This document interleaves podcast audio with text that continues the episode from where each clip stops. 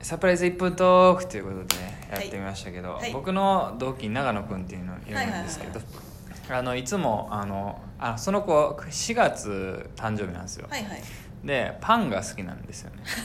であのいつもあの4月に、はいはいあのその長野の席に、はいはいあの食パンをを大量に買って置いとくって いうあサプライズですサねプライズをしてて、はいでそれは実は誰に誰もあの誰ですっていうのは何も書いてないんですよはいはいはいでそれ実は僕でした 長野春のパン祭りっていう企画でいつもそうあれさ、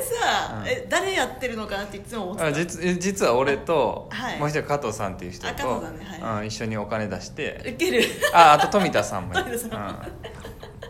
ういやなんんとなだいくぶあれ金かかってる5000円ぐらいかかってるやば確かにめちゃめちゃパン置いてましたもんめちゃめちゃパン置いてたからなるほどここでそういうカこミンとでもしうたカミングアウトの場じゃん、ん さよなら